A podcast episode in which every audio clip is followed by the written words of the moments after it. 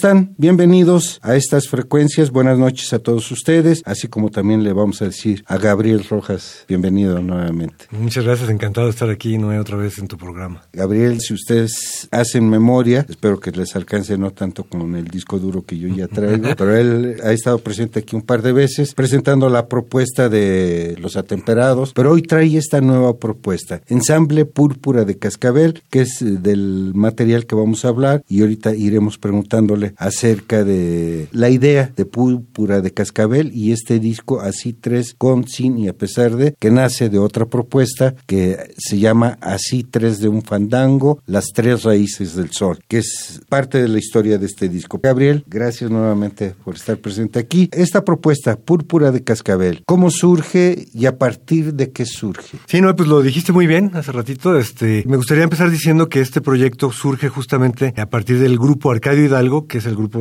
que yo también fundé y del cual ahorita estamos dos nada más integrantes en este proyecto, que surgen desde el 2004 en el Conservatorio de Música, que es un proyecto en la cátedra de folclore musical, auspiciada por el maestro Felipe Flores, que recientemente falleció. Eh, empezamos a estudiar el son jarocho y nos entusiasmamos un grupo de músicos y de ahí en 2004 integramos el grupo que para ese entonces se llamó Arcadio Hidalgo en honor al viejo sonero y a partir de ahí empezamos a trabajar y a hacer son jarocho tradicional, pero como, como músicos del conservatorio y todo esto, pues empezamos a meterle un poco de mano al son jarocho. Para 2009 ganamos una beca, la beca del Fonca de, de músicos tradicionales, con una propuesta que era componer la música para un cuento para niños, que el cuento lo habíamos hecho también nosotros y que hablaba de personajes del son y pues componer música para ese cuento. Nos ganamos la beca y nos metemos a componer toda la música y ya desde el 2009 se compuso toda la música que integra este trabajo, pero después nos dimos a la tarea de hacer la dramaturgia y para eso contratamos al maestro Martín López Brí, que es un dramaturgo premiado nacionalmente, y que hizo la dramaturgia de esta obra excelentemente bien. Nos metimos a trabajar dos años en teatro, en entrenamiento teatral, para tener elementos teatrales para poder contar esta historia. Montamos la obra bajo la dirección primero de Jorge Vázquez Villarreal y después ya terminamos de montar la obra con el propio Martín López Brí. Presentamos este trabajo en diversos festivales de teatro, en diversos foros, en el Foro Tejedor, en Vasconcelos, en Guadalajara, en Toluca, con bastante éxito. Y ya después, hasta el 2014 más o menos, decidimos meternos a grabar el disco. Entonces, bueno, ahí ya empezamos a trabajar en la grabación propia del disco y ahí es donde, digamos, cambia ya todo porque pues tuvimos algunas diferencias y ya se acusó el desgaste de tantos años de trabajo juntos como grupo Arcadio Hidalgo y el grupo pues se deshace a, media grabación, ¿no? Y entonces se queda trunco el proyecto, que había grabado ya las bases de todas las piezas con el grupo Arcadio Hidalgo todavía, pero se quedó yo creo que a un 40% por ahí, ¿no? Del disco. Se quedó así trunco, se acabó el dinero y pues todos se dispersaron y yo a título personal pues decidí terminar este trabajo porque me parecía que tenía mucha calidad y que valía la pena darle un cierre. Entonces hice yo una inversión y con el mismo ingeniero, Juan Carlos Corpus, pues me metí a, a terminarlo y lo terminé con músicos pues de los atemperados y de músicos amigos que invité para participar. Y pues le dimos ese cierre y para, digamos, para evitar algún tipo de confrontación, de cualquier problema, decidimos ya llamarle no así tres de un fandango, sino así tres. Y el Concini, a pesar de eso, lo agregué yo porque fue un proceso, pues sí, bastante complejo y difícil para mí y para todos. Y pues un poco era eso, ¿no? Esto hay que terminarlo con los que estén, con los que no estén y, y, a pesar de los que estamos. Abrió este programa, la pieza cantaba una letanía. ¿Y te parece si les ofrecemos otros dos temas musicales? Claro que sí. Sí, vamos a escuchar Conga Negra y Petenera, dos temas musicales de Púrpura de Cascabel que están registrados y editados y que usted podrá disfrutar si tiene el disco de Así 3 con, sin y a pesar de, editado en 2018.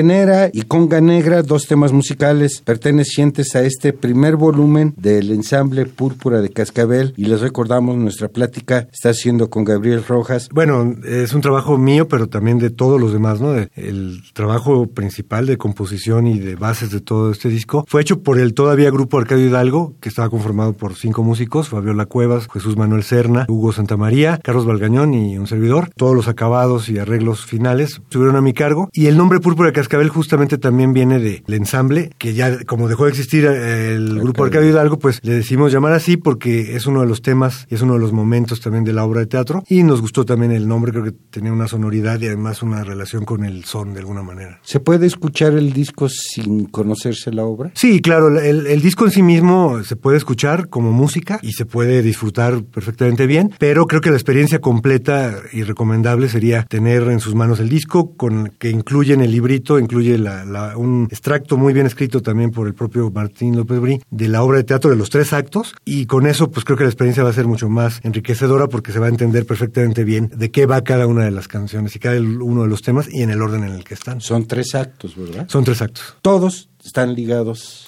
a la obra de teatro. Sí, de hecho, por ejemplo, Cantado en la Letanía es una especie de, de obertura, así empieza el, espectáculo teatral, y después la obra en sí, el argumento básicamente viene de que Canelo es un niño que tiene a su hermana enferma, su mamá lo manda a comprar una medicina, y en el viaje cae a un río y inicia un viaje onírico, mágico, donde tiene un autodescubrimiento y, y se confronta con las tres raíces de la música tradicional, que son la negra, la española, la indígena, y a partir de ahí pues tiene un, pues, un renacimiento propio y un entendimiento de, de dónde viene y de sus raíces y todo. Y por ejemplo, la conga negra tiene que ver con el encuentro con, con la negritud, la petenera habla de la parte española, barrio y maíz de la parte indígena, y el momento culminante de la obra de teatro es un duelo justamente del gavilán, que es el antagonista de la obra de teatro, contra el canelo, y es un duelo a pie forzado, con muy al estilo de las topadas huastecas o de algún encuentro, digamos, de versada, pero con música también, ¿no? Muy al estilo de Florentino y el Diablo, de hecho yo me basé en, en esa, en esa pieza como inspiración para hacer esto, pero a la manera veracruzana, ¿no? Y entonces es un duelo verbal, pero también musical, y es el momento culminante de la obra de teatro para culminar con la guacamaya del Renacimiento, porque la guacamaya que representa el cosmos, la armonía del cosmos, los siete colores, la belleza, protege a Canelo y muere eh, por el gavilán, pero al final entre todos se convocan y logran que resurja, ¿no? Es más o menos un poquito la historia, así muy... de grosso la obra de teatro. De la obra de teatro, eh, digamos, la traté de vincular ahorita con la propia música. El trabajo que viene aquí tiene esas fusiones, esas búsquedas de vinculación con la música académica y el son veracruzano. Sí, nosotros creo que estamos proponiendo aquí algo que ya el maestro Antonio García de León hace algunos años había comentado, que hablaba en un foro de Son Jarocho donde yo asistí, de que en- el son estaba más vivo que nunca, y lo cual es cierto porque hay grupos por todos lados tocando, y en la- sobre todo en la capital y en Veracruz, y cada vez mejores músicos, pero que estaba de alguna forma más vivo que nunca, pero de alguna forma estancado, ¿no? Y se refería a que no se estaba haciendo nuevas cosas, sino que se estaban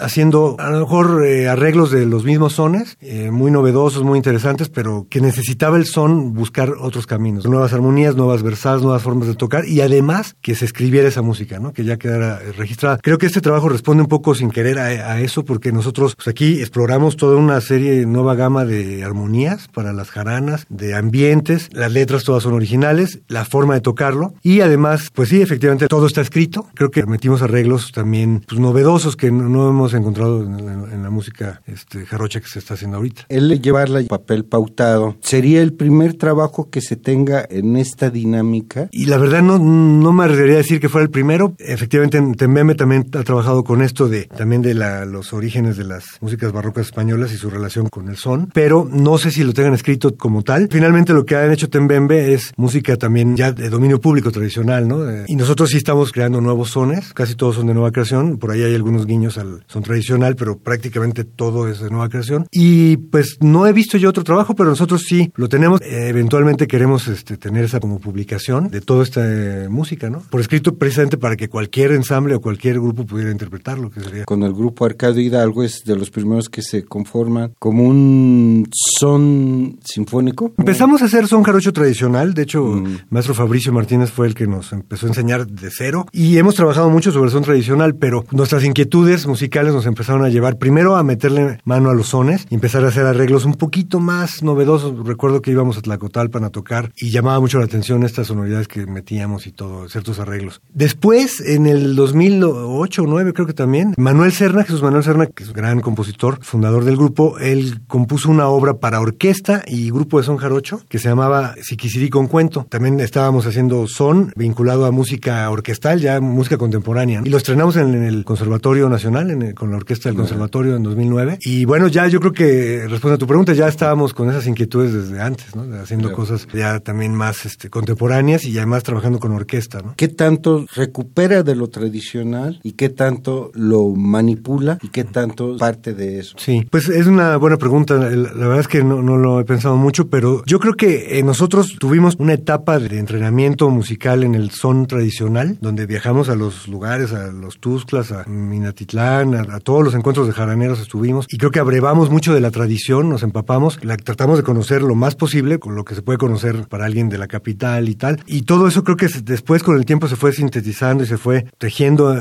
dentro de nosotros, y a la hora de crear este material creo que ahí de alguna forma se ve que está la tradición, porque sí estamos respetando, creo que se Sí, puede sentir ahí entre, sí. desde la instrumentación, desde cierta forma de tocar, desde ciertas estructuras, pero sí ya muy, muy liberados ya de esas armonías y de esas formas, pero sin hacer una de plano de construcción del son. Pero sí se nota también que estamos explorando otras sonoridades. Hay momentos en la obra misma y en este disco donde vamos directo al son tradicional, como en el catálogo de aves que hacemos una revisión de los sones tradicionales, tejidos por, un puente que sí es más contemporáneo, y en el duelo, que también el duelo está basado en el buscapiés y en el cascabel, ¿no? Básicamente, y por ahí le metimos también cosas, pero creo que está presente y además utilizamos quijadas de burro, utilizamos jaranas, requintos, leona, todo eso. Y en lo letrístico, Primero teníamos que hacer letras que tuvieran que ver con la historia, que tuvieran que ver con lo que se estaba contando en la obra de teatro, pero también al mismo tiempo siempre habíamos hablado de eso, de que nosotros, ¿no? De que la, cuando uno ve los versos tradicionales bellísimos que se cantan, pues son versos que hablan a la naturaleza, a los pájaros, al toro, a, a la realidad del son campesino que en ese tiempo se compuso, ¿no? Y nosotros como citadinos y como gente que tenemos otra vivencia, pues tenemos que escribir de otras cosas. Entonces yo creo que en la, en la letra también estamos hablando de otras cosas, aunque eh, esas cosas sí tienen que estar un poco relacionadas siempre con la historia del canelo y la historia de, de la obra de teatro. Más música. Por favor. Vamos a escuchar otros dos temas de Así Tres con, sin y a pesar de, editado en 2018 por el ensamble Púrpura de Cascabel. ¿Quiénes son los que integran Púrpura de Cascabel? Eh, Son muchas Aunque es personas. ensamble, sí, Sí, pero eh, ¿hay una base? Eh, no como Ya tal, no. Ahorita la única base casi sería Carlos Vargañón y yo, que somos los que sobrevivimos del viejo grupo Arcadio Hidalgo, pero por ejemplo ha tocado Linca Gil, ha tocado Fabricio, ha tocado Hugo Santamaría, ahorita está tocando Mónica Bajaonero, está tocando Esteban Arroyo, está tocando Etsuali Flores, son muchos músicos los que en un momento dado participan, entonces no se podría hablar de una base como tal todavía, ¿no? Del ensamble. Por ahí anda Patricio Hidalgo, justamente el nieto de,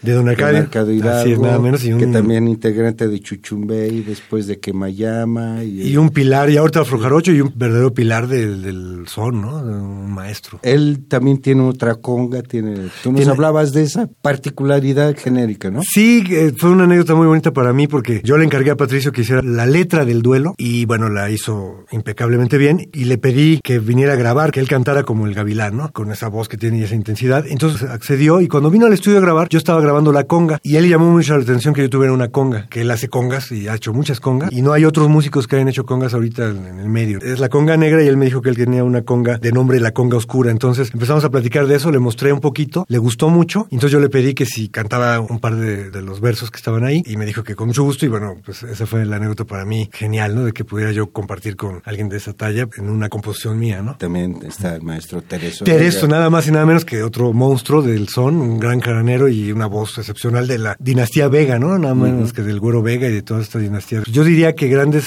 generadores de líneas de voz y de música, ¿no? Que también participa ahí. Vamos a escuchar Folía Camaronera y posteriormente El Camino, Púrpura de Cascabel, así tres con, sin y a pesar de 2018.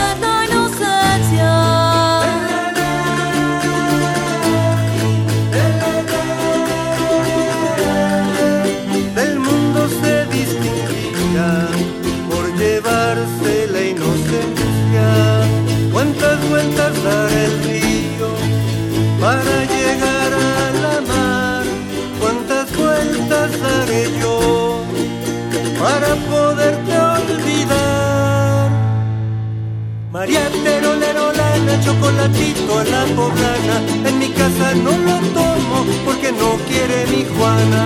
Pero si usted me lo bate, pero si usted me lo bate, pero si usted me lo bate, lo tomaremos mañana. María en mi casa no la tomo porque no tengo dinero. Pero si usted me lo bate,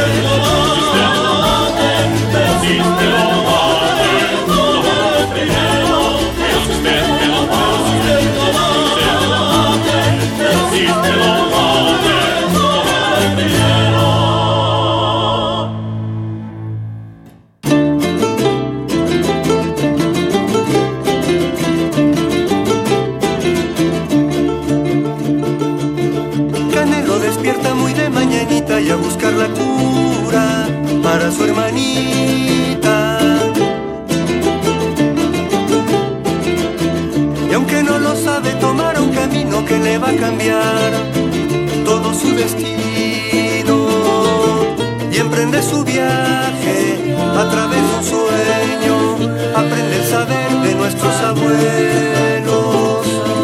Porque en las raíces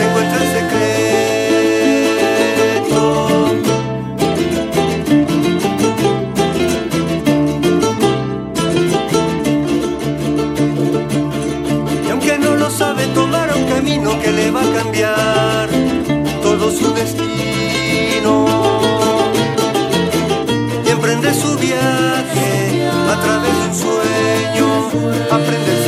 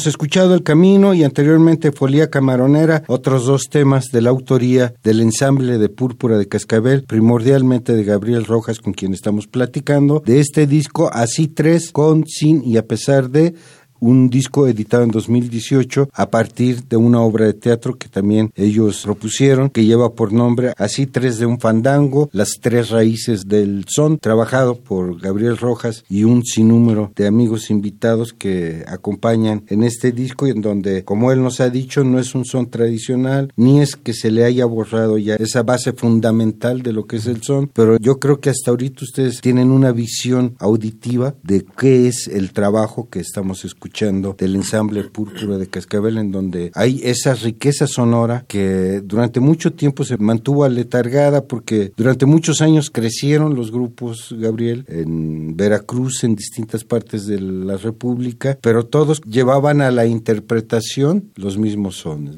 la misma estructura, la misma composición, pero no se atrevían a meterle mano, cirugía, bisturí, como en los últimos años se está dando, ¿no? Creo que ya el son metido al jazz, al blues, al rock. Hay una gran empatía genérica del son con casi todas las genéricas. ¿Qué tan difícil fue construir este disco así tres con, sin y a pesar de? Muy interesante todo lo que dices. eh, me gustaría antes de, ir a tu pregunta, este, pues sí, agregar que ha sido polémico siempre hasta dónde puedes estirar, ¿no? La tradición, ¿no? Sin ser algo diferente. Ya el mismo Patricio, el mismo Ramón Gutiérrez, algunos de ellos han hecho cosas. El mismo Gilberto Gutiérrez, de repente habían hecho algunas fusiones y han compuesto música también muy interesante ya en, en el son. Pero sí, siempre ha habido esta polémica de qué cosas son, qué cosas ya no son, hasta dónde, ¿no? Y los puristas que dicen que la tradición se tiene que mantener y que no se tiene que tocar, pero que es muy polémico porque pues la tradición también está viva y cuando hablas de que hay que preservarla en cierta forma, uno preguntaría, ¿y de cuál forma? ¿De hace 10 años, de hace 20, de hace, no? 50, porque si tú escuchas antes no es como se toca ahora y no es como se toca ahora, el mismo son tradicional, entonces yo creo que nadie lo puede parar, está vivo. Entre los mismos originarios. Así es, sí, y tendrá que ir a donde tenga que ir, pero pues sí, eh, es este, no es tan fácil porque sí, siempre hay resistencias y siempre habrá seguramente críticas, pero pues el trabajo, digamos, musical, musical como tal, pues sí tuvo una complicación, es producto de muchos años de trabajo del Grupo Arcadio Hidalgo, donde nos reuníamos, nos reuníamos cotidianamente a trabajar, a trabajar, a experimentar, a proponer y estábamos sonando, sonando. Todo ese producto de tantos años de trabajo, después ya de la composición como tal y empezar a grabar, pues sí fue complicado y pues sobre todo también porque tiene tanto trabajo esto, tanto tiempo involucrado que también generó pues este diferencias y de criterios y todo, pero al final pues sí, sí fue un trabajo pesado, pero también muy satisfactorio, ¿no? Porque creemos que se logró un trabajo de muy buena calidad. La temática letrística de este disco, si bien ya nos comentaste que es parte de la obra para ir entendiendo el desarrollo dramático de la obra que ustedes compusieron, ¿qué reúne de lo cotidiano?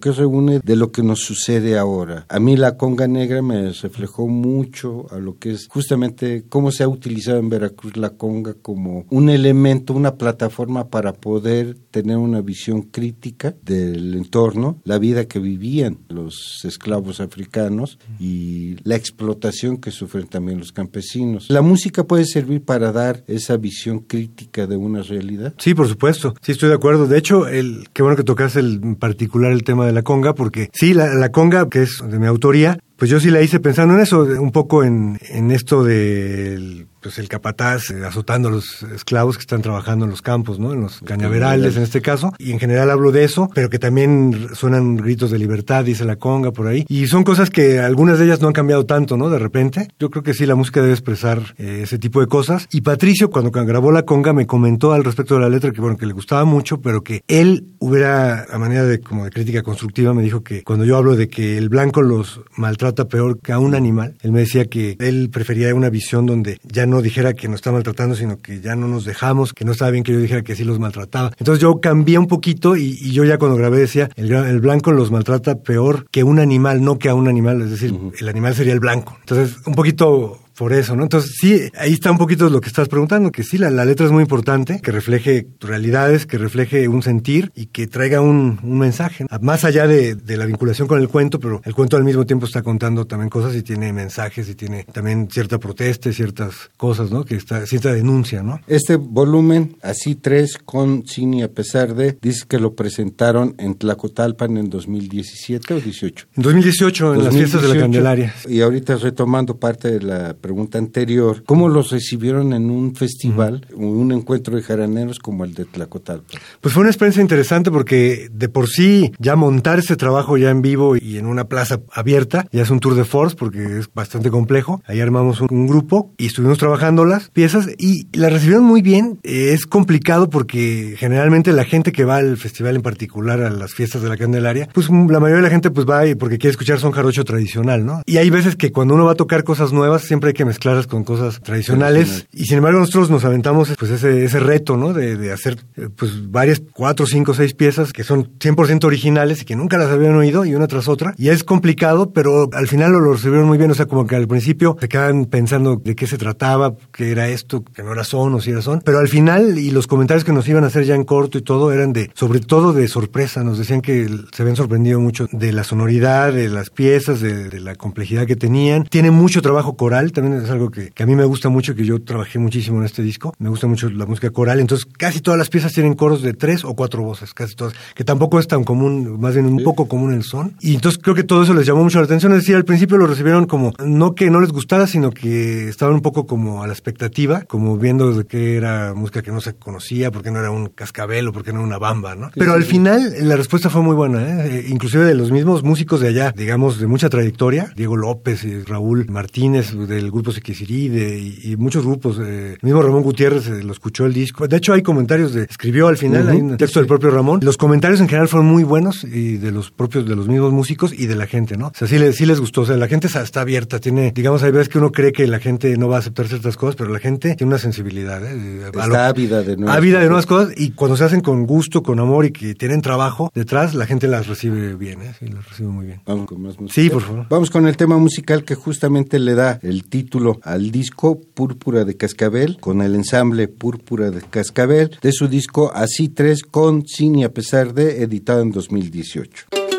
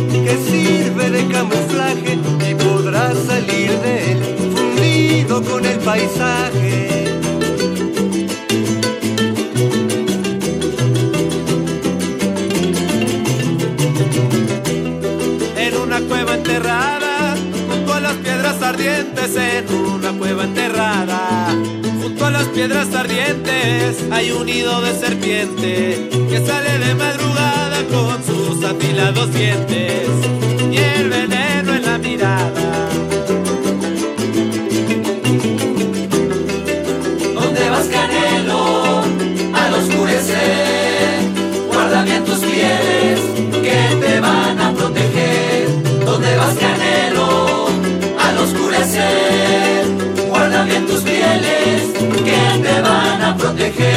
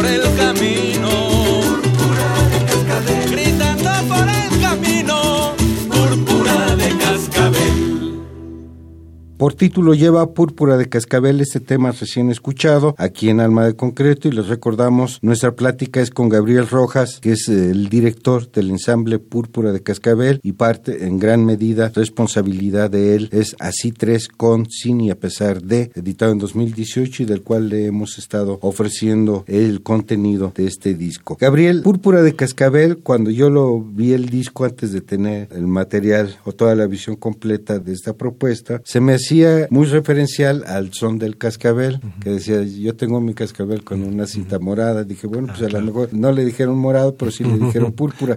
Pero ya entendiendo la historia de la obra de teatro, pues entiende uno ese nido de víboras que, al que se refieren. Pero ¿por qué púrpura de cascabel? Hay un momento en la obra de teatro, ya el- cerca del tercer acto, donde el Canelo y su acompañante, que es el Piojo, pues está buscando al gavilán que le robó el dinero para la medicina de su hermana. Y entonces, pues en todo este trayecto iniciático que comentaba yo hace un rato, cae accidentalmente a la cueva de los cascabeles púrpuras. Así, así estaba. En la dramaturgia, es- esa fue una idea de, de eso, toda una escena de la obra de teatro, donde está el Piojo y el Canelo, que caen por accidente y están adentro de la cueva de los cascabeles púrpuras, que está lleno de serpientes de cascabel. Y se llama púrpura, pues es un, eh, un poco porque es, es como el ambiente, la ambientación oscura de la cueva, ¿no? Y es un poco pues esta parte fantástica, ¿no? Que tiene la historia, pero son víboras de cascabel y entonces justo en su camino la iguana le había regalado su piel vieja, que le, a lo mejor le iba a servir para algo y justo él logra salir de esa cueva poniéndose la piel de la iguana y camuflajeándose, digamos, entre las víboras, ¿no? Entonces de ahí viene esta pieza de púrpura de cascabel que habla de ese momento de la obra y después pues ya eh, también tuvimos la necesidad de cambiarle el nombre eh, del ensamble porque nos comentó Patricio Hidalgo, en un principio él mismo nos dio permiso de llamarle Arcadio Hidalgo al grupo, pero después de 12 años de estar así, él se disculpó mucho y dijo que su familia pues estaba un poco a disgusto que nos llamáramos como su abuelo porque era patrimonio de su familia el nombre y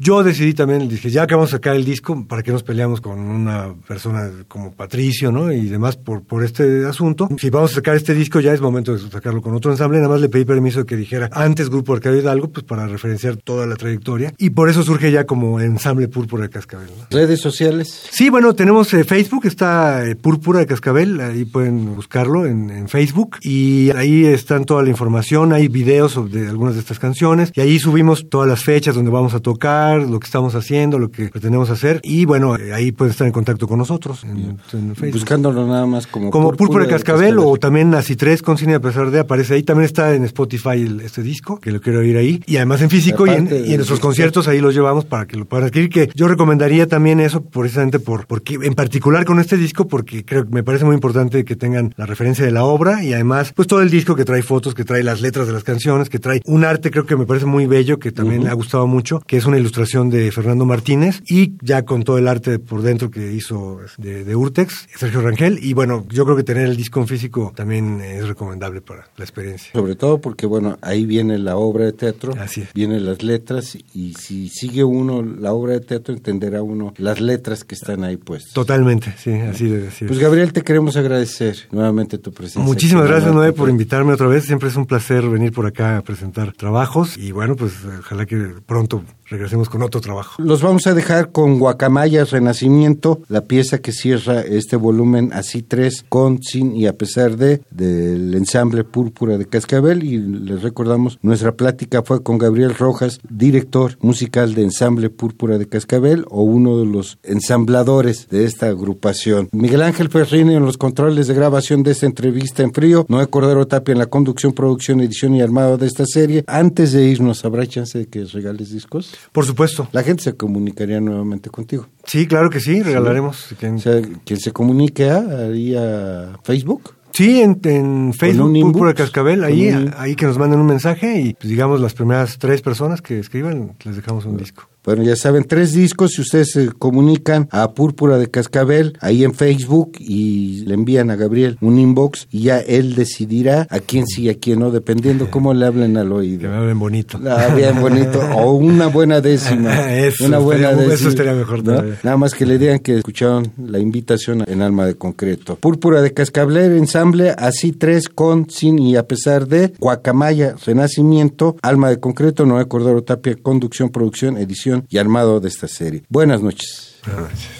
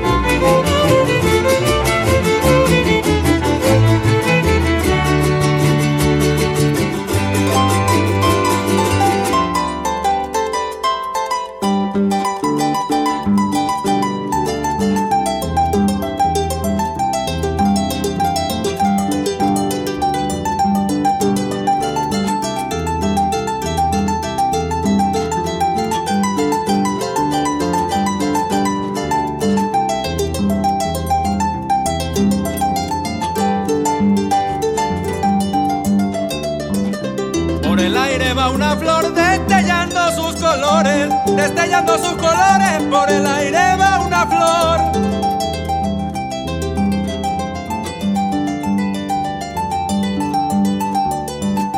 No la maten, por favor, se lo pido a los traidores, se lo pido a los traidores de la vida y el amor.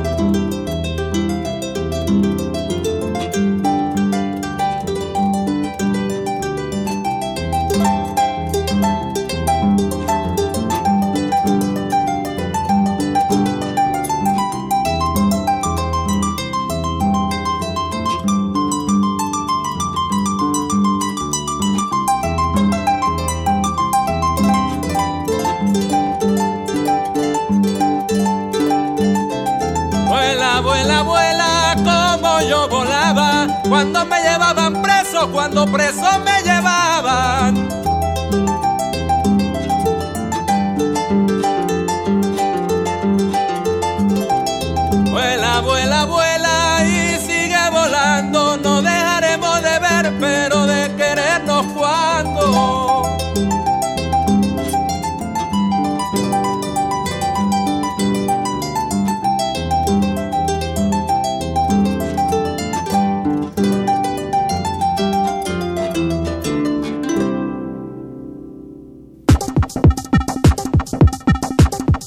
Alma, Alma de concreto.